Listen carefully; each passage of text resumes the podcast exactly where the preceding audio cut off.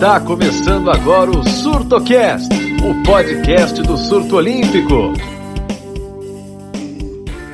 Fala galera ligada no SurtoCast, aqui quem fala é o Natan Raileano e hoje a nossa convidada é mais que especial, é a Joana Maranhão, ela que tem uma história enorme na natação, ela que também é uma excelente comunicadora, uma comentarista revelação né, nesses últimos anos na natação e ela vai falar com a gente sobre esse último Mundial de Esportes Aquáticos. O Brasil saiu sem medalha pela primeira vez desde 2007. Mas se a gente lembrar que em 2008, logo depois a gente ganhou ouro, quem sabe aí a gente não repete essa, essa dupla aí, 2007 sem medalha, 2008 com, com ouro e aí 2023 sem medalha, 2024 com ouro. E eu não vou estar sozinho nessa, eu tô com o Regis Silva e com o Paulo César. Bom dia, boa tarde então a todos. É, bom, então vamos lá com Joana Maranhão aí. Acho que a gente tem bastante coisa para falar sobre a natação. O assunto está bem em alta nesses últimos dias aí, devido ao Mundial lá em Fukuoka. E claro, Joana, a gente deixou por último, né? Porque é mais que especial, a gente tem que deixar um espaço só para ela. Seja bem-vinda, Joana. Oh, obrigada, obrigada por me chamarem aí, obrigada pela cobertura e espaço que vocês dão para os esportes olímpicos do Brasil. Um prazer estar aqui. Então, Joana, começando aí, a gente, o Brasil acabou ficando sem medalha na natação, né? era uma coisa que a gente esperava, a gente torcia pro Guilherme Costa, né? Ele foi o que chegou mais perto, né? Foi o, quarto colocado no logo no primeiro dia, né, nos 400 metros livre. E a gente, o nosso revezamento acabou pegando o final, né, no 4 por 100 livre. Mas, e no medley a gente também acabou conseguindo avançar. Mas o, o, João Gomes também pegando o final nos 50 metros peito. Mas a gente teve muito nadador que acabou ficando na semifinal. A gente teve nadador que acabou nem indo para nem nadando nas sessões noturnas, ficou só nas eliminatórias. E como é que você viu então, né? Você que esteve todos os dias no, no Sport TV transmitindo as semifinais e as finais, como é que você viu a participação do Brasil nesse Mundial? Então, é, eu não posso dizer que eu fiquei decepcionada, porque a gente que vem acompanhando a temporada desde o começo do ano, né, tantas competições internas, regionais em São Paulo, quanto o pessoal que foi competir nos Estados Unidos ou na Itália, o Sete Colli, o Mare Nostrum, eram as mesmas pessoas que nadaram bem em Fukuoka, eram as únicas pessoas que estavam tendo algum tipo de performance. Eu acho que o termômetro que a gente teria, assim, de imaginar, ah, será que estão em preparação, era o Troféu Brasil, que também oscilou muito, e aí também a coisa ficou mais conturbada com as reclamações sobre estrutura, sobre temperatura de água. Então, acho que talvez tenha deixado as pessoas que. Os, os, torcedores, eu acho, talvez pensando, ah, pode ter sido isso, então Fukuoka vai ser diferente. É, mas é muito, era muito difícil que a coisa mudasse em 49 dias, que foi o tempo do Troféu Brasil, para o Campeonato Mundial. É, a gente sempre teve essa mesma estrutura de seleção, né? A seleção brasileira ela sempre foi dessa forma. Eu falo muito sobre dois grupos. Eu estava falando que a, a, natação brasileira ela sempre teve essa mesma estrutura, né? Ela sempre teve atletas fora de série desde lá atrás, né? Desde Gustavo, desde Fernando. É, e aí a gente via esses dois caras às vezes puxando um 4 por 100 livre que era campeão mundial de curta e acaba, acabava batendo recorde mundial. 2004 foi aqueles Jogos Olímpicos em que a gente teve um gap de geração, né? Que era, foi tipo a última do Gustavo, foi a última do Fernando, e foi a primeira minha, a primeira de, de Tiago. César, tava, César nem estava na seleção ainda, ele entrou na, na seleção no Mundial de curta do final do ano. É, então a gente teve essa mudança de geração, mas continuou a mesma estrutura. Gustavo e Fernando pararam e os nossos fora de série passaram a ser Thiago, passaram a ser Cielo, Caio Márcio ali também, que estava né, muito bem colocado, Gabriela Silva por, por um período que chegou a ser finalista olímpica de Pequim, eu que tive aquele baita resultado de Atenas, mas eu oscilei muito, né? Então, sempre foi a mesma coisa. Foi na área Ribeiro, no Mundial de, de Fukuoka, foi a única final. Etienne, que sempre foi, desde criança, uma atleta excepcional, desde as categorias de base, que ela era muito rápida. A gente que era de Recife, e eu falava para ela várias vezes, falei, cara, você tem uma Ferrari, você não sabe pilotar. Eu sempre falei isso para ela, assim. Eu lembro antes do, dos jogos de 2008, eu treinando para poder fazer a vaga, falando, cara, eu não Você está enrolando treino, você pode entrar no 4 por 100 livre. Ela falou: você tá doido, eu, eu, eu tenho 58. Falei: você tem no direito dois meses, você entra nesse revezamento, você nem ser no, no costas, assim. Era muito visível o talento que ela, que ela, que ela tinha. Mas a Etienne precisou sair de Recife e ir para o SESI para amadurecer, entender, encontrar um treino bom para ela. E aconteceu tudo que, aquilo que ela, que ela fez, né? Ao longo de todos esses anos, assim. Mas mesmo lá no Mundial de Doha, em 2014, é, aquilo foi é, exceção. Primeiro, o Mundial foi de curta. O Mundial de curta ele é competitivo, mas ele não é tão competitivo quanto o, o de longa. Não é. A gente medalhou revezamentos 4 por 50 livre, 4 por 50 misto, ET no 50 costa, então muitas medalhas em provas que não que, que não são olímpicas. Então só mesmo quem não estava acompanhando a natação é que não via que isso era fadado a acontecer. Eu fiz uma participação no Salvar Paris e eu fiquei muito receosa do, do, que eu falei, justamente por conta do Guilherme, porque eu falei assim: eu acho que existe o risco do Brasil não voltar com medalha. Não significa que eu não confiava no Gui, eu confio nele para ele ser campeão olímpico mas o risco existe, porque a prova está muito forte. São três medalhas para oito caras. Né? É... Então, assim, eu não me, não me decepciono nesse sentido. Aonde que eu fico realmente preocupada? Estão piorando muito as melhores marcas. O grupo inteiro. Eles estão nadando mal, né? Muito mal. Então, isso me preocupa. Inclusive, as marcas que fizeram no Troféu Brasil, que a gente ficou, será que é estrutura, será que não é? Então, isso me faz pensar, é, e aí a gente entra no outro pato, que é pensar que a gente tem que olhar duas coisas. Uma, a estrutura da natação brasileira ela não vai mudar, porque ela não tem um projeto a longo prazo para mudar. Dois, a CBDA ela não tem autonomia que outras federações têm. Os clubes são os atores que têm mais autonomia. E quando a gente fala de clube, a gente tem que nomear Minas, Pinheiros, Flamengo, Corinthians e Santa. São esses clubes que têm mais dinheiro para contratar, é quem decidem quem vai ficar e quem não vai, se vai embora, se não está, não sei o quê. Então, é, os atores que são mais questionados e chamados para falar sobre suas performances são aqueles que sobem no, no, bloco. Obviamente, eu compreendo isso, já fiz muito, já, já, já tive que me explicar sobre 400 medley ruim, passagem de peito ruim muitas vezes. Precisa ser feito. Nós somos é, os protagonistas mas não são os únicos atores. Quando a gente vê um grupo nadando mal, e quando a gente vê um padrão, eu, eu, eu, queria que as pessoas começassem a enxergar o padrão da natação brasileira. E eu fiz até um stories que eu resolvi não, não postar, que é o que eu falei. Vai passar Paris, vai mudar o head coach, vai voltar a mesma pessoa de antes. Essa pessoa vai aplicar a mesma metodologia de treino. O Mundial pós-Paris vai ser ótimo, como foi Budapeste, em 2017. Aí o ano seguinte já não vai ser tão bom e vai piorar, e vai piorar, e vai piorar. Por quê? O modelo de treino não é sustentável. Método em bloco, que é largamente aplicado na natação brasileira, e eu escolhi fazer esse método na temporada de 2015. Porque funciona, para mim é um treino que funciona. Esse método, ele vem, ele é inspirado no método de treinamento de, de força do Verkhochansky. Então, aí quem é da área de fisiologia deve saber. Então, houve uma adaptação desse método para natação, é, e esse método o César já fez, o Bruno já fez, o Tiago fez para Londres, eu fiz também, enfim. Esse método, ele é criado principalmente para quando o atleta está numa situação de homeostase, aquela que você treina, treina não melhora. Então, você aplica esse, esse método, essa metodologia em, em bloco, faz um macrociclo em bloco, e você meio que dá um choque e tira o atleta da, da homeostase. Muito simplificando é isso é para uma temporada, no máximo duas. Não é para um macrociclo. Se eu falar para vocês aqui, quantos atletas vocês já viram que vai para esses grandes clubes, dá um puta resultado no primeiro ano, mais ou menos o segundo pior, o terceiro pior, o quarto? Vocês não conseguem pensar em nomes? É isso, gente. É isso. A gente precisa falar disso.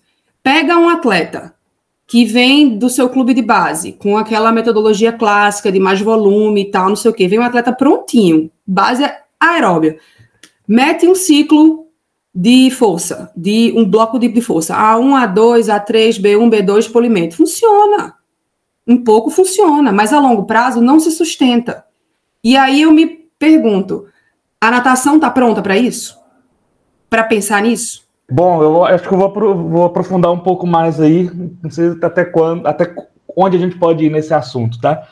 mas é um assunto que me chamou a atenção. Eu vi a, a postagem da Joana falando sobre essa questão dos, dos treinamentos, agora ela, ela, explicou melhor, eu consegui entender melhor. Mas eu queria é, entender o que, que, a gente pode avançar para resolver isso. O que, que poderia ser é, se esses atletas que estão saindo né, para treinar fora, né, no, no, nas universidades aí dos Estados Unidos, principalmente, né, que a gente vê muito, se isso já poderia trazer um ganho significativo, porque vai ter muito ganho individual, né? Eu queria saber, como a gente está discutindo muito do conjunto, né? Queria saber o, no, no, conjunto para a natação brasileira se essa, é, esse treinamento fora, né? Ele, ele acaba sendo é, individual mesmo, ele acaba sendo para o atleta, ou se a natação brasileira pode avançar com esses atletas que vão lá fora e depois retornando também pode trazer alguma coisa. E aproveitando já dentro desse, desse assunto também, já vou colocar uma outra questão, né, além dos atletas que treinam fora, a questão de se vir, vir se fosse o caso, de vir uma equipe estrangeira para treinar o, os atletas de alto rendimento do Brasil, fazendo uma espécie assim, você citou os clubes aí, mas fazendo uma espécie de seleção brasileira mesmo. Vamos, vamos nos reunir e, e treinar essa equipe. Se uma equipe estrangeira poderia fazer esse, é, é, é, essa melhora em grupo mesmo da equipe brasileira. É, então são duas questões aí, essa questão dos atletas treinando fora, se eles podem ajudar o conjunto, e se uma comissão é, de fora treinando uma equipe de alto rendimento poderia também é, alavancar essa, essa melhora dos, dos atletas brasileiros. Então, primeira questão, é, depois se eu falar primeiro eu esquecer, você me lembra da, segunda, mas essa questão de ir para fora, assim, eu tentei, né? Tipo, em 2005 eu fiz um, um semestre na Universidade da Flórida, em Gainesville. Eu treinava com Greg Troy, com Anthony Nash, que treina a Ledec hoje, que era o técnico do Dressel, do, o Ryan Locke era o meu parceiro de treino, assim. E, e, eu sempre treinei muito duro, assim. Eu, eu, sempre fui cavalona de treino, assim. Nunca fiquei atrás de ninguém. Tipo, a Ariana Cookers era recordista mundial de 200 medley e eu dava pau nela no treino, assim. Treino para mim não era problema. A minha questão era mental. Isso aí eu digo, a minha. Eu tinha um problema, eu fui uma atleta traumatizada e isso mexia muito comigo. Isso aí eu falo de mim, eu não posso falar dos outros. Estou falando da, da minha parte.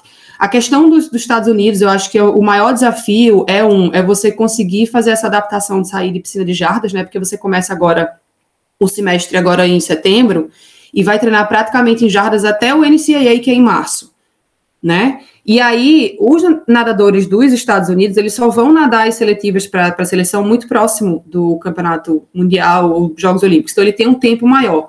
Os outros países, no caso os atletas estrangeiros, né? Eles têm a seletiva logo depois. Eu me lembro que nesse primeiro ano, né, eu é, fiz o polimento para o NCAA, eu fiquei em quarto no NCAA. A Kirsty Coventry ganhou, então era tipo, muito forte, era do Zimbábue, era tipo medalhista olímpica de 400 medley. É, e aí, é, um mês depois, eu tive que vir para o Brasil para nadar o Troféu Brasil em BH. Então, é pouco tempo para você fazer essa adaptação de jardas. Se você olhar até o Josh Liendo na seletiva canadense, você, você observa essa, essa dificuldade dele de sair, sabe? Porque a seletiva canadense, lembra que foi bem no começo do ano, quando a Sama bateu todos aqueles recordes mundiais, é muito próximo.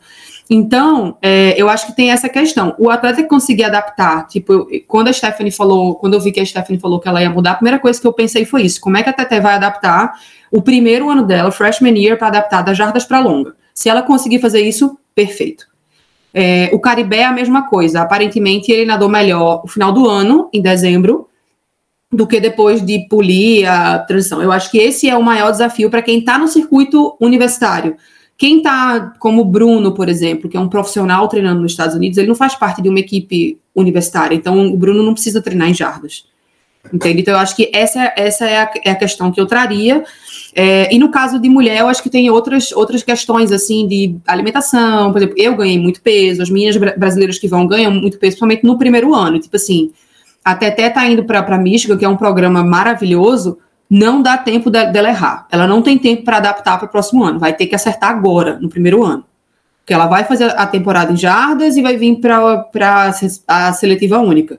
E a gente precisa de Stephanie no time para os jogos, né? A gente sabe disso.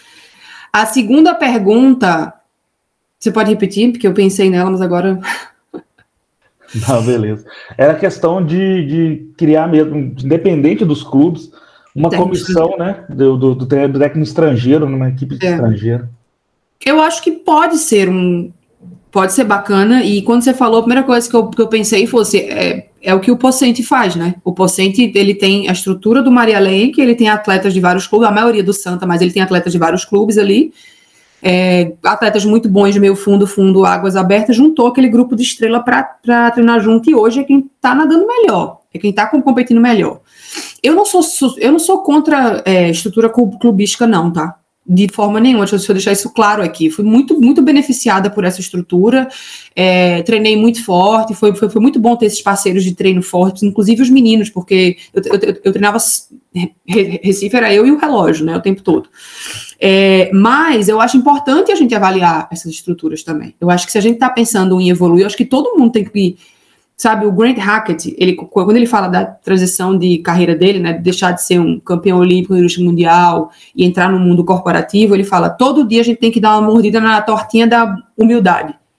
E eu levei isso para a vida, assim. Eu acho que é o momento de todo mundo da natação pegar uma tortinha da, da humildade, colocar lá e todo mundo comer um pouquinho, sabe? Porque a gente está se achando uma coisa que a gente nunca, nunca foi e nunca é. E não é porque se recebe bem, porque está no castelo, que os grandes clubes eu chamo, né? Eu falo para Lu, que é meu marido, eu falo assim, não, sua, sua vida toda em castelo, rapaz. Você treinou dois anos em Brasília, a vida toda no, no Minas, castelo, tatame bom, tudo bom. Então, é, esses castelos, né, eles são muito fortes são referência a nível Brasil. A nível mundo ficou claro que não é. Então, o quanto que as pessoas que fazem parte desse sistema estão dispostos a rever os seus, os seus pro, pro, programas de treino. Eu gostaria muito de saber disso, porque eu acho que seria, seria bacana. É, Joana, estava é, tá vendo no Twitter, né? No, acho que no último dia mesmo de competições, é a questão sobre como a natação na Austrália deu já sempre foi forte, hein? nós sabemos, mas ela deu um crescimento ainda maior, tanto que ela na natação ela destruiu a concorrência, incluindo os Estados Unidos. Eu estava vendo um tweet no meu direito que foi a questão da, de como eles detectam os, os talentos nas escolas, nos colégios lá na Austrália. Como eles desenvolvem. Duas perguntas. É uma, uma. Será que, claro que seria uma excelente ideia copiar, trazer esse programa de desenvolvimento para cá? E outra, será que necessariamente não tem apenas que treinar nos Estados Unidos? Será que não seria uma boa treinar na Austrália? É, eu acho que é um, é um país de, de excelência, sabe? Assim como, de repente, você treinar na Espanha, quando o grupo da, da Espanha tinha aquele grupo de meio fundo e fundo, né? O Henrique Barbosa, nadador de peito, os melhores tempos dele foi quando ele estava treinando na Espanha.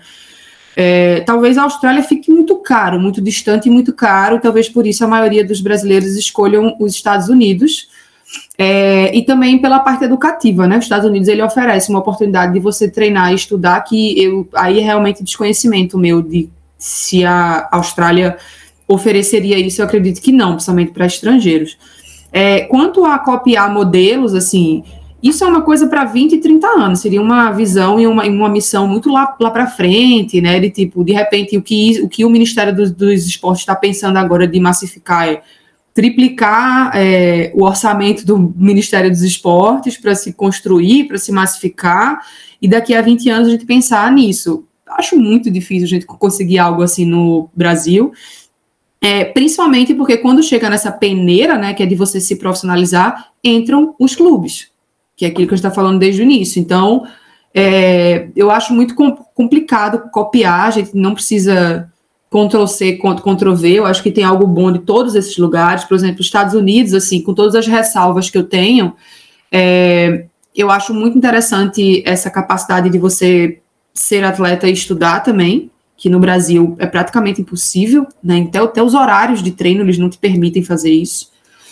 É, é isso, sim. Eu acho que não, acho que a gente pode ir pegando de vários lugares. Tem um modelo alemão aqui, que ele é um modelo que eu acho que se assemelha um pouco mais ao, ao Brasil, que são centros de, de treinamentos é, governamentais, né, que são subsidiados pelo, pelo governo, que é muito parecido com que o nosso esporte de, de alto rendimento hoje ele se sustenta, mais de 90% dele vem de subsídio go governamental.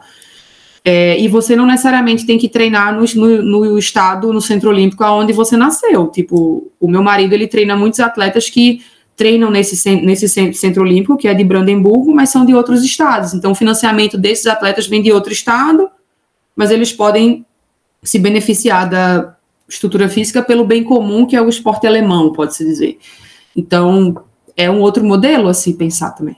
A gente chegou a ter, em entrevista no próprio Mundial, né, o Léo de Deus chegou a falar que a prioridade esse ano era o PAN. E antes do Mundial, a gente teve evento no Pinheiros e a gente ouviu o João Gomes Júnior falando também que é, ia ter um foco muito grande no PAN, porque era uma competição é, a nível mundial e que ia representar demais o time Brasil. Só que acontece, é, o, o natação no PAN é o Brasil que vai com o time A, os Estados Unidos não vai com time A, o Canadá não vai com time A. E então o que você acha desse negócio de ter nadador priorizando o Pan-Americano no ano de Mundial e no Mundial que no revezamento ele dava vaga olímpica? Eu achei bem problemática essa, essa, essa fala do Léo, mas eu entendo, porque nem sempre os atletas falam aquilo que eles pensam, né? Nadador brasileiro é ensinado, literalmente ensinado, tem media training ensinando, é tipo assim, não mostre suas vulnerabilidades, é, fale somente sobre, sobre o lado bom, exalte. E, e o Léo tá, tá, tá, focado em ser tetracampeão pan-americano, mas dá tempo demais de fazer dois macrociclos, né? Um para o Mundial, outro para lá de repente tenha sido ali o que, que ele conseguiu buscar para justificar, não que ele tivesse que ju justificar absolutamente nada da, da má performance dele. Agora, dos quatro pan-americanos que eu competi, o único em que foi uma recomendação da CBDA de não prioriza o Mundial e prioriza o PAN foi o de 2003, porque eram muito próximos. Foi Barcelona e logo depois a gente ia para Santo Domingo, então ali foi uma recomendação da confederação. Nem em 2007 teve isso, porque em 2007, que foi o Pan-Americano, o Mundial foi no, no, começo do ano, mais ou menos como vai ser Doha. Doha no começo, né, e o principal no final. Então, é, foi a única vez que existiu essa recomendação. Eu duvido muito que isso tenha sido recomendação. Eu acho que isso é uma coisa, às vezes, da, até dos próprios clubes, eu não acho que é uma recomendação. É, e caso seja uma opção do seu macrociclo, optar pelo Pan-Americano, em detrimento do Campeonato Mundial, é, eu não acho que seja algo que tenha que ser verbalizado. Aí, é, aí é opinião, tá? É 100% opinião. Assim, é, quando é, 2015 nós tivemos o Pan-Americano de Toronto e uma semana depois a gente foi para o Mundial de Kazan. E a minha conversa que eu, que, eu, que eu tive com o meu técnico, eu falei, tipo assim, eu tenho treino para nadar as duas. Então a gente vai polir para o Pan-Americano, a gente vai sustentar para o Mundial de Kazan e vamos estender para o Finkel. Então, assim, eu bati no peito e falei, vamos. E aí eu nadei em Kazan, eu nadei 200, 400 medley, 200 borbo, 200 costas, 4 por 200 livre. No Mundial eu nadei às 5 de novo, não saí de nenhuma prova, mesmo sendo óbvio que, por exemplo, nem semifinal do 200 costas eu conseguiria pegar. Eu nunca fui um atleta 200 costas, mas eu pensava assim, 400 medley na última etapa, eu sou uma pessoa que eu preciso estar competindo e nadando forte o tempo todo, eu vou cair no 200 costas mesmo sem chance de passar para uma semifinal. Fiz 2,12 de novo. E depois eu fui para o Finkel, que aí era o meu contrato com o Esporte Clube Pinheiros. O Esporte Clube Pinheiros precisava de ponto, eu falei, pode me botar no 1.500 que eu nado. Então eu nadei 1.500 com Poliana e Vivi, ganhei a prova estendendo o polimento. Porque responsabilidade é responsabilidade. Se eu estou com a camisa do Brasil, seja time Brasil, seja CBDA, é dar o meu 100%. Esporte Clube Pinheiros, que era o meu clube, é a mesma coisa. E quando eu nadei mal, os últimos dias desse fim, porque eu estava já em estafa, as minhas entrevistas foram: tô muito cansada, tô nadando mal. Tô, tô nadando mal, ponto. É isso. Então, para mim, nunca, nunca existiu um problema em, em, falar sobre vulnerabilidade ou prova ruim. Eu, eu nunca. Eu não consigo entender essa dificuldade. E não concordo com priorizar Pan-Americano, que é no final do ano. Com, não, isso aí para mim não, não cabe. É, Joana, eu estava vendo isso aí também, né? Eu, na minha cabeça. É, tudo bem, é, tem a questão de dinheiro, tem a questão de exposição, ganhar um PAN, beleza. Mas o que eu penso? Assim, não precisa pensar pequeno, que tipo, no PAN, a equipe B e C do Canadá, dos Estados Unidos. Eles botam lá, beleza, vão, Brasil ganha aí, medalha e tal, bonitinho, beleza. Mas aquela coisa, os melhores estão no Mundial, todos os tops. não é assim, não é tem a tendência do natação brasileira pensar pequeno demais, é tipo, vamos ganhar o PAN, que dá para dá para vencer, o que dá para vencer, o Mundial já que a gente não consegue fazer nada, entre aspas, vamos lá, dar uma desculpinha para eles o PAN, ou não sei. Eu, sim, tenho um trauma porque a gente sempre acha que assim, ganhar medalha é bom, é legal, no PAN também é bom, é legal. Mas não é lá que os grandes estão, que os melhores, os grandes resultados estão. É no Mundial, é nos Jogos Olímpicos. No PAN é só o Brasil manda equipe A e as outras equipes já, fora Canadá e Estados Unidos, são fracas.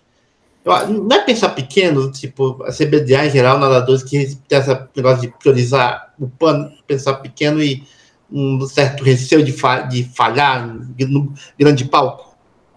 Eu acho que no caso de 2003 era, era uma visão estratégica mesmo, da capacidade que aquela seleção tinha para dar, né? de saber que tipo não dá para estender polimento, vamos priorizar uma coisa, até porque os dois eram seletivas olímpicas na época, tanto o mundial quanto o pan-americano, tanto que eu classifiquei eu entrei no mundial 2003 com meu tempo era 4:49 alto, aí em Barcelona eu fiz 4:49 O índice olímpico era 4:46, eu fiz no pan. Então para mim funcionou isso sabe? De tipo, me manter treinando, eu era jovem, vinha, foca no PAN, fui medalha e fiz índice olímpico. Agora é diferente, né? Não tem índice olímpico. Essa questão de você cresce quando você disputa alguma coisa. Isso também é um fato, tá? Aquilo que eu falei do 200 costas que eu entrei para mesmo sabendo que eu, que eu não, não, não tinha chance, eu criava na, na, minha cabeça uma competição interna, porque é ruim você entrar com um tempo que é trigésimo do mundo. É ruim você, você não, não ser competitiva a nível do mundo.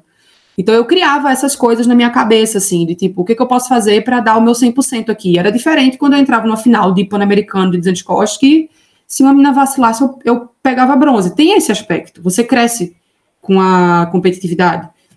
A plataforma e o ambiente do campeonato mundial, muitas vezes ele, ele dá medo mesmo, velho. Eu vou falar para vocês, não é, não é bolinho não, assim. Quando você bota aquele bip lá que fala o seu nome, pisca assim, todo mundo gritando, você fala, porra, treme, treme, vou dizer para você que não treme, não. É aquilo que a, que a gente quer, a gente treina para isso, se prepara para isso, mas dá, dá ansiedade, dá ansiedade qualquer um. Michael Phelps sentia também. É, então, eu não sei se é sentar, é, pensar pequeno, acho que aí cabe muito olhar para cada um. Eu acho que é o Léo que pode dizer isso. E talvez ele pode simplesmente chegar e dizer: quero ser tetracampeão pan-americano. Estou é, com, sei lá, 30 e poucos anos, não tenho condição de fazer dois polimentos no ano, escolhi esse. Aí ele chama no peito e, né? Talvez seja a mesma situação do João, que está com 37. Não sei. Por exemplo, já a Stephanie eu sei que puliu para o Mundial.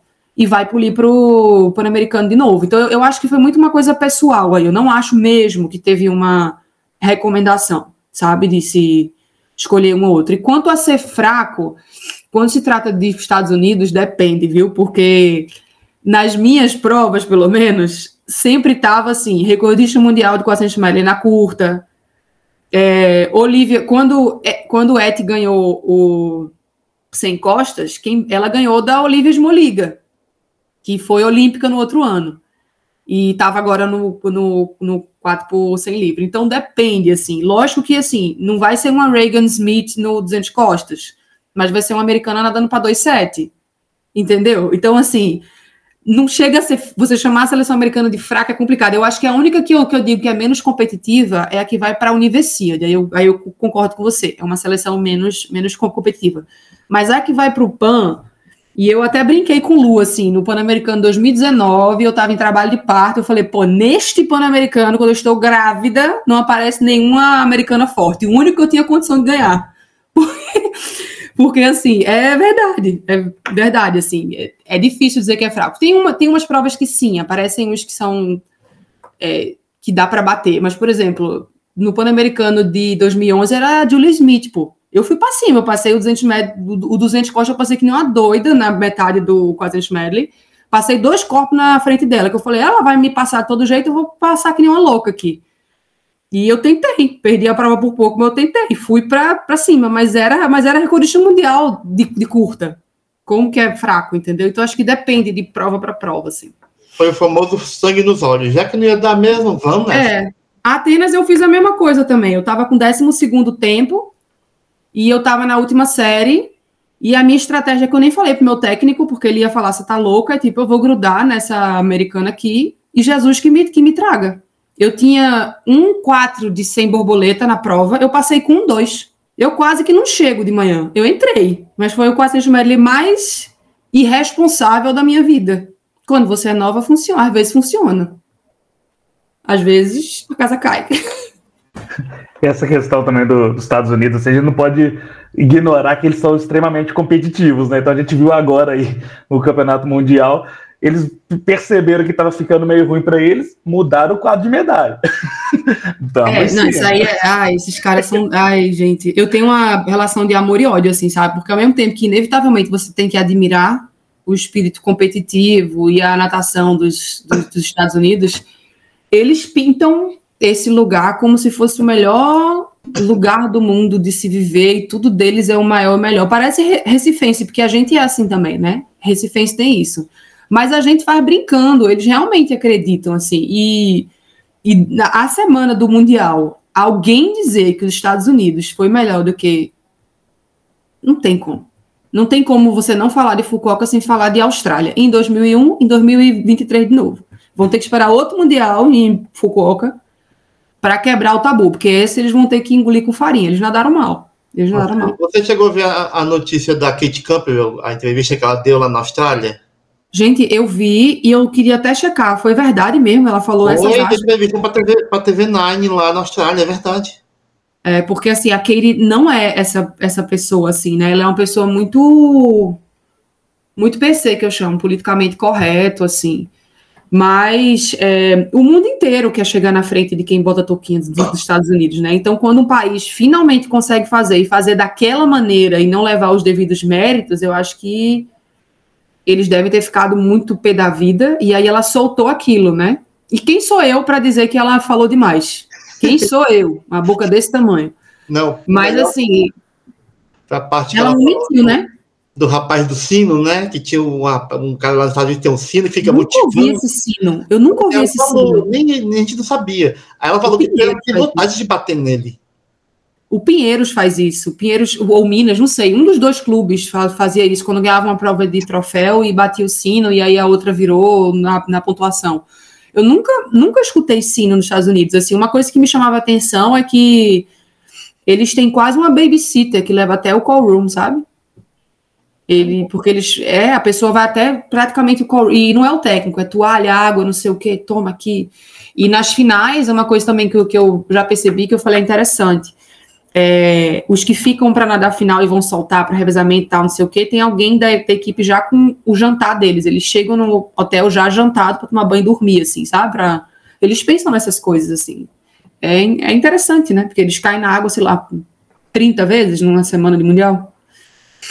É, a treta comendo solta, é Campbell tanto comportada, né? É, agora ela vai ter que ela vai ter que classificar próximo ano, né? Sim.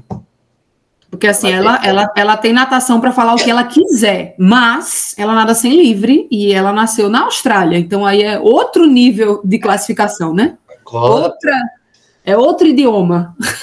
Que olha, os 100 metros na Austrália, feminino, né, tipo, meu Deus, vai ser uns três recordes de mundial na seletiva. Vai, vai ser por aí. E ela quer voltar, e ela não tá treinando junto com a irmã, né? Cada uma foi treinar num lugar diferente pela primeira vez. Então vai ser interessante ver elas disputarem, como sempre disputaram, mas é, com programas diferentes, assim. Eu não duvido dela, não. Ô, Joana, o, o assunto passou rapidinho ali pela Olimpíada de Atenas, eu quero falar um pouco disso. porque não exatamente disso, né? É, quero que você fale um pouco também sobre, sobre como que foi estar ali com 17 anos, né? Apesar que você já, ali você já era experiente, né? Já tinha estado no PAN com 12 anos, já chegou com uma grande bagagem ali em Atenas. Mas assim, você nadou ali em Atenas e depois você foi melhorar seu tempo ainda 11 anos depois, né? É, então eu queria que você falasse um pouco sobre como foi isso ali. Você praticamente, se ali foi realmente seu melhor momento em Atenas, que você esteve mais próximo da medalha mesmo e depois que você conseguiu nadar ainda melhor, já com, com, com a idade Faz avançando, né? Com mais... Como que foi isso? Então, é, e aí, inevitavelmente, eu vou ter que tocar nesse assunto. É, a gente fala sobre esse. Até o Comitê Olímpico Internacional ele chama de acho que depressão pós-olímpica. Que é meio que tipo, se você nada bem, você fala e agora, se você nada mal, você fala e se. A gente pensa isso, né? E agora? O que, é que eu posso fazer mais? Se não foi o e se? Todo mundo sempre sente isso. Fica meio que tipo, uh, e agora? Fazer o que da, da minha vida? As memórias do que aconteceu comigo aos nove anos de idade, elas voltaram logo após Atenas, assim. Foi literalmente eu estando em casa e as memórias vindo, e eu entrando naquele casulo, e as pessoas atrás de entrevista, né? Porque todo mundo queria fazer entrevista comigo, e eu desmarcava em cima da hora, que eu estava começando a ter pânico, e eu não conseguia treinar mais. É, tanto que eu fui para o Mundial de Curta, eu peguei final de 400 metros e eu pedi para sair. Ricardo de Moura, na época, falou assim: você vai sair? Eu falei: eu vou sair, eu não tenho condição de nadar à tarde. Mas você pegou o final soltando. Eu falei: eu não tenho condição, porque eu sabia que eu ia desmaiar e ia acontecer alguma coisa. Então, mas ao mesmo tempo, eu pensava: cara, eu fui quinta do mundo, eu não posso de deixar que isso me consuma. 2008 é o meu ano. Vou embora para os Estados Unidos. Vou fugir. Vai que funciona. Vou treinar mais do que eu treinava. E não é assim que funciona. Não é, não é assim que você lida com traumas. Então, depois de seis meses lá na Flórida, treinando muito, e a gente pode fazer um outro podcast aqui para eu contar para vocês os, os, treinos que eu fazia, que era tipo assim. Eu treinava, eu sempre treinei muito, galera. Tipo, não era, eu não, não, não fazia corpo mole assim. Tanto que o Greg Troy, quando eu falei que eu ia voltar, as palavras dele foram assim: eu recrutei você para ser campeã olímpica. Palavra dele para mim. E eu, com lágrima caindo, eu falava assim: eu não consigo. Eu preciso voltar para minha casa, eu preciso da minha família. Então, é, é, você entender, né, que o mesmo lugar em que você foi quinta do mundo, e eu não vou dizer que foi fácil, mas foi muito divertido.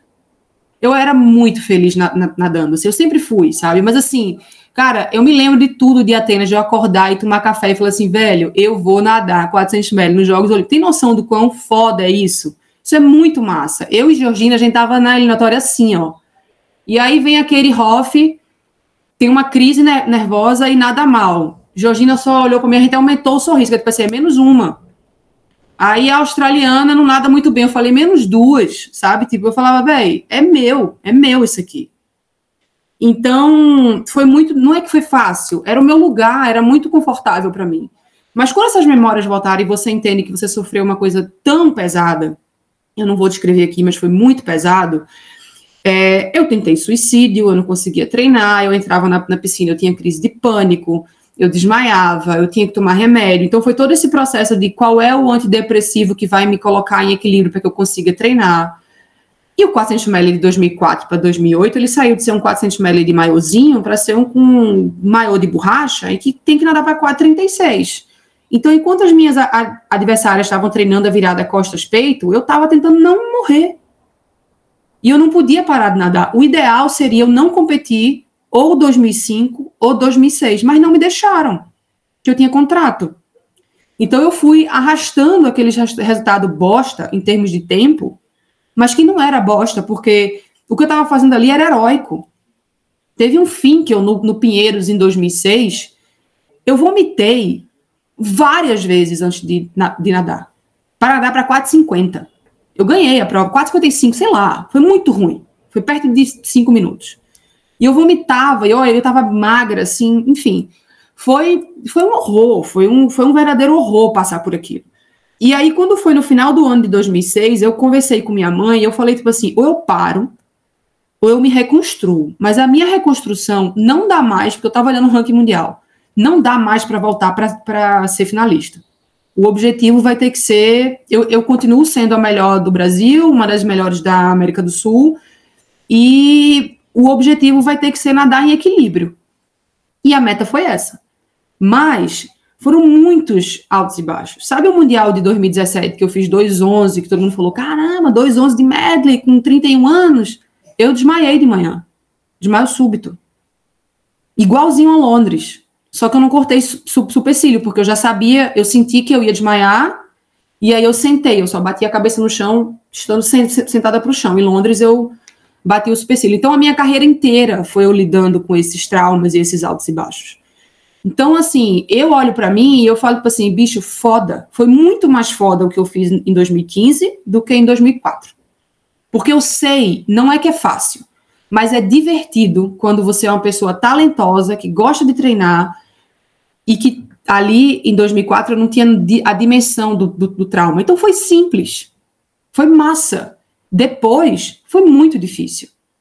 é muito, foi muito penoso para mim, mas eu não podia desistir, sabe? Porque desistir e parar de nadar seria dar de bandeja para ele, tipo assim, toma. E eu não podia fazer isso. Então eu insisti. Então, assim, eu sinto muito, eu peço até desculpa para as pessoas, não que eu deva desculpas, mas porque, assim, as pessoas que me viram ser quinto em Atenas, elas ficaram frustradas. Eu também, porque eu sabia que eu podia muito mais, sabe? Mas é muito difícil você é, você lidar com esse trauma mesmo, velho. E às vezes, assim, eu estava muito bem, eu me lembro 2011 ou 12, não lembro, um desses anos. Era um domingo, a primeira vez que a Xuxa é, contou a história dela, que ela tinha sofrido violência sexual. Foi um domingo, ela estava com uma jaqueta vermelha. E eu estava olhando para a televisão e falei: como pode essa mulher estar tá contando a história da minha vida? Como é que ela pode estar tá descrevendo a minha vida? No outro dia eu fui treinar e eu desmaiei. Desmaio súbito.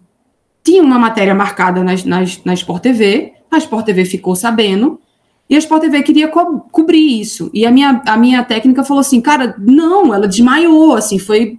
Ela lida com isso há muito tempo. Foi quando as pessoas tiveram conhecimento de uma coisa que estava vivendo desde 2005. Então, é, é isso. Foi eu lidando com o meu trauma e fazendo o melhor que eu pude com aquilo. Era o melhor a nível mundial? Não. O melhor a nível mundial foi, foi o que eu fiz em Atenas. Eu tinha natação para ser medalhista olímpica? Tinha. Eu tinha perfil? Tinha. Eu não nadei aquela final. Você não desaprende. Entendeu? Mas não dava mais. Foi o máximo.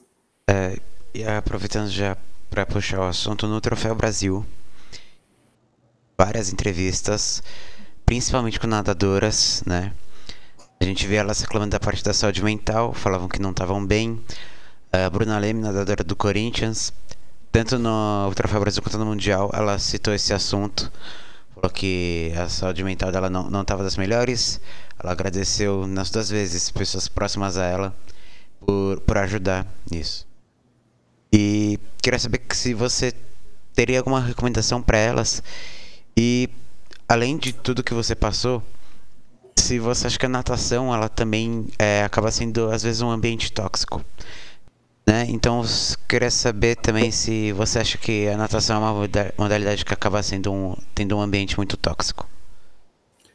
Eu acho que o esporte de rendimento, inevitavelmente, ele, ele é tóxico, né? Isso aí é minha área de estudo, é minha área de atuação, assim, que são essas, essas violências interpessoais que elas começam por essas vi violências psicológicas que, que elas são tão naturalizadas que elas não são nem intencionais, né? Elas são normalizadas e não intencional é uma violência física, é uma violência sexual, a psicológica pode ser intencional também, mas de modo geral ela não é, ela é um problema naturalizado. E, então a gente está falando de uma mudança de, de, cultura, né? Eu, eu não posso dizer o que, que a Bruna precisa, o que, que, mas eu posso dizer o que eu fiz. Assim, quando eu parei em 14 e eu resolvi voltar em 14 também, eu tive uma conversa muito sincera com o Luciano, com minha mãe, e falar, tipo assim, eu sou uma pessoa com traumas, eu sou uma pessoa que treina muito, mas eu sou uma pessoa com traumas sem um treinamento mental, um acompanhamento psicológico que considere a minha bagagem, eu não vou chegar. Então, em 2014, eu comecei um trabalho. Eu já tinha passado por vários terapeutas. Eu, a, a, minha vida toda era psicológica, era psicóloga, hipnose, psiquiatra, muda remédio, adapta remédio, não sei o quê, tá em crise, não sei o quê, traz Joana para Recife. Fico. A minha vida inteira foi isso. Eu posso fazer um outro podcast falando sobre altos e baixos. E aí eu comecei a, a trabalhar com Isabela Amblar, que foi uma atleta que treinou comigo, se formou em psicologia. Nós nadamos o Mundial de Indianápolis em 2004, aquele que eu, que eu disse que eu peguei final e, e saí. Eu peguei final no Rev também e ela nadou comigo. Então eu falei para ela, eu falei assim, Bela, tu me conhece desde criança, tu sabe a minha história, sabe tudo. Vamos comigo, velho. Eu, eu quero chegar no Rio assim, e assim, essa é a minha última cartada para baixar esse 440. Eu não posso parar de nadar sem fazer esse 39,99. Eu vou morrer amargurada. Vamos junto comigo? Vamos. E aí a gente começou a construir isso, e era muito de trazer para a verdade, tipo assim, tentar explicar os meus sentimentos, que às vezes nem eu conseguia. A gente fazia isso através de desenho, através de colagem, além da terapia, assim. Então funcionou. Isabela foi para a seletiva olímpica. É, Isabela tinha uma conversa muito próxima com meu ex-treinador, que era André Ferreira, né, amendoim. É, até para ele entender também, porque é complicado para as pessoas entenderem. Então, para mim, foi fundamental esse trabalho com Isabela, porque to, todo o resto eu fazia. Eu treinava para caramba. Eu treinava, pô, já fiz sessão junto com o Poli, fiz sessão com a Ana Marcela, com a Ariana Cucos, qualquer pessoa que você botasse do meu lado para treinar, treino, fazer força não era problema. Preparação física não era problema, descansar não é problema, se alimentar bem não era problema. Aquilo que eu falei no começo, eu tinha que lidar com os meus traumas. Então eu tive Isabela tão importante quanto a mãe, sabe? E funcionou assim. Inclusive depois do PAN de 2015, que quase ninguém sabe, eu tive uma crise depressiva, tentativa de suicídio novamente, e foi Isabela e minha mãe, meu pai e a mãe que me tiraram daquilo porque eu ia cair no buraco de novo. Aí você pergunta, Joana, qual foi o gatilho da crise de, de 2015? Não sei. Não sei. Eu simplesmente mergulhei num abismo de uma crise muito forte e eu quase morri. E a minha vida inteira foi desse jeito. E é isso, assim, é, era o melhor que eu, que eu conseguia fazer. Então, o que eu digo para os atletas é: não negligencie, encontre alguém que entenda as suas fragilidades, as suas vulnerabilidades e que consiga conversar com as pessoas que te, que te treinam para tentar equilibrar isso. Foi o que funcionou para mim. É, obrigado por trazer isso para a gente, né? E a gente tem que lembrar aí para todos que estão ouvindo, os atletas procurem ajuda, não tenham medo de pedir, pedir ajuda. A gente tem o Centro de Valorização à Vida, que é um programa do governo. A ligação é de graça, né? Também muitas faculdades fazem atendimento aí de graça, né? Por exemplo, Mackenzie, USP, Paulo. No Brasil inteiro a gente tem, tem isso, né? E então, é, vamos aproveitar e falar um pouquinho, já, já se encaminhando para o final. É, a gente viu a Austrália muito bem, né? Como a gente já, já citou. A gente teve a França ainda muito bem, né? Com o Léo Marchand aí mostrando aí ser um ótimo nadador para Paris. E a gente teve também a Ruta Melutic quebrando o recorde mundial do, das vezes na mesma prova. E a Sarah Schosterman também é, batendo o recorde mundial. É, e a gente tá falando da Ruth e da Sarah Schosterman de duas nadadoras muito experientes. Você também nadando muito bem depois, é, já aí mais avançado. É, você acha que já não existe mais esse negócio de essa diferença grande entre os jovens e os mais experientes na natação? É, eu acho que essa diferença diminuiu com o avanço da da ciência, da fisiologia, da, da biomecânica e da parte do treinamento mental, assim, né? A gente hoje, muitos atletas não fazem mais aquela... Quando eu falo de metodologia clássica, eu não estou falando de rodar 10 quilômetros todo, todo, toda a sessão, não estou falando disso. Sei lá, em determinado momento da, da tua carreira, tu vai ter que fazer um volume maior. Mas hoje se entende que, às vezes, com um volume um pouco mais reduzido, colocando um pouco mais de, de qualidade, atletas de mais idade conseguem é, manter né, o, seu, o seu nível, assim. E tem que, tem que se fazer escolhas, né? A Sara, ela em, no Rio, ela nadou 100 livre, 100 borbo, 200 livre, não sei o quê. E agora, para esse ciclo, ela já falou que a prova que ela está treinando é o 50 livre. Então, você tem que fazer escolhas, assim. Se eu continuasse até Tóquio, que foi uma coisa que eu cogitei, né? Tipo, que eu engravidei, eu perdi o primeiro bebê, e aí quando eu perdi, eu fiquei pensando, eu vou voltar a nadar, tentar Tóquio, eu vou tentar de novo um filho, eu acabei optando pelo filho. Mas eu ia fazer uma escolha. Eu, eu ou eu ia treinar para a prova do 200 medley, e aí eu ia diminuir drasticamente o meu volume de treino, focar mais em força, ia ficar mais forte, mais explosiva, ou eu ia fazer uma coisa que eu nunca tive a oportunidade de fazer, que era investir no 1500, que era uma prova que estava se tornando olímpica, e eu, num paulista, nadei para 16, 26, bati recorde brasileiro, eu falei, cara, eu tenho esses dois lastros aqui. Né? Eu não ia, eu ia continuar nadando com a medley, brasileiro e tal, mas eu não ia mais investir nele, por exemplo. Eu ia ou virar uma fundista mesmo, ou eu ia focar no Dante Medley. E, inclusive, o Dave Marsh já queria, veio com a terceira opção. Tipo assim, não, acho que tem que investir no Dante Costas, assim. Então, eu ia escolher alguma coisa para fazer e focar. Então, acho que tem que ter escolhas, né? É, o, o, Bruno faz isso, fez isso muito bem, né? Ele, um tempo, ele nadava sem livre, até 17 ele, ele compunha revezamento, hoje ele disse, não, 50 livre acabou. Então, tem que se fazer essa, é, você tem que fazer escolha, não dá para abraçar o mundo. Tipo, Katinka não, não, não ia conseguir mais fazer o que ela, o que ela fazia com a, com a idade, sabe? Ela ia, ela ia ter que escolher. Então é meio que isso. Tem que ser mais seletivo com as provas, né? Isso, tem que, tem que optar. Eu acho que no caso de brasileiro, assim, você até pode usar a Troféu Brasil, Finkel, para nadar um monte de prova, fazer um monte de ponto para clube, que é importante, inclusive, para o seu salário. É, mas aí, quando você vai chegar num campeonato, tipo a periodização, quando vai afunilar, tem que escolher, não dá. Ninguém é ser uma Macintosh mais com 17 anos. Nem ela, daqui a três anos, vai ser mais. Ela também vai chegar a hora que ela vai ter que escolher. É. Ledec já está escolhendo, né? Até Ledec. Aí você, aí você tira, né? Kate Ledec já está escolhendo. É inevitável. É, faz parte é. da adaptação, o processo é isso mesmo. É tipo um carro velho, né? No começo, quando, quando você compra o um carro novo que sai, eu falo isso. Eu, a minha primeira Olimpíada, eu era um carro zerado, pô. Era só ligar que ele ia embora. Aí depois troca a pastilha de freio, troca o óleo, o vidro rasgou, o vidro amassou, amassou a lataria. Natação é igual. Aí no, no final você tá com um carro capenga, que você tem que fazer ele correr. Como é que você vai conseguir fazer isso? É isso. Bom, é, Jana, muito obrigado, né, por, por aceitar a entrevista, né, é, além de ser, eu, eu falei no começo, uma excelente comunicadora, você trouxe muita coisa legal aqui, falou sobre a parte mental, falou sobre a parte esportiva, é, a gente acabou não entrando na parte política também, mas você sempre se posiciona politicamente, né? É uma coisa que os atletas, muitos atletas brasileiros, infelizmente não entenderam que eles têm que fazer isso e não importa a posição deles, né? Mas é bom que eles demonstrem a opinião deles, né?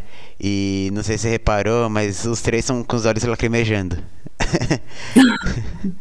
não reparei, desculpa, gente, se eu toquei em assunto não, tá tudo bem, pesado, eu sei que não é interessante de se ouvir, mas é, era tudo que eu, que eu pude fazer. Era o que eu a gente não, não, se importa com esse tipo de coisa, não. É importante a gente ouvir o atleta o que ele tem a dizer. O que isso é o que importa no final, né? não, às vezes a gente vê demais é atleta, como você falou, até do media training, né, e tal. A gente prefere sem filtro.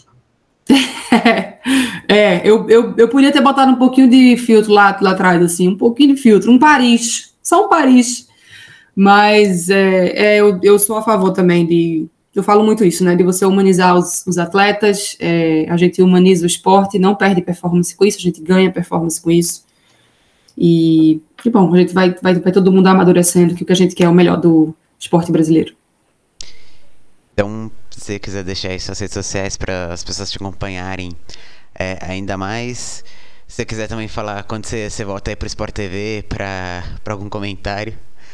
Pode deixar seu recado. Então, queremos, palpites, queremos palpites da natação brasileira em Paris, por favor. Opa, coisa. Então, é, cara, pensando da natação brasileira em Paris, não vai mudar muito do que a gente está vendo aqui, mas eu acho que vai ter um acerto maior de periodização.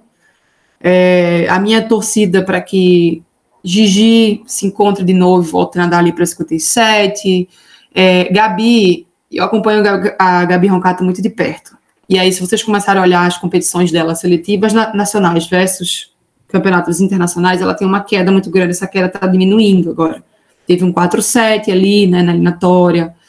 Então, eu estou torcendo para que Gabi consiga ser a mesma pessoa que ela é nas seletivas em campeonatos internacionais, a gente tem Mafê, tem TT, assim, então a minha torcida é para que acertem, a, acertando, nadando para os melhores tempos, a gente vai ver uma coisa em Paris muito parecida com o que a gente viu em Budapeste. Não sei se vem medalha, mas a medalha a gente espera das mesmas, das mesmas pessoas. É o Bruno sair da tipoia e voltar a nadar, um 21-4, tá bom, já dá medalha é, cachorrão acertando um pouco mais ali os fundamentos e entrando no. É isso. A gente depende de, dessas pessoas para medalha.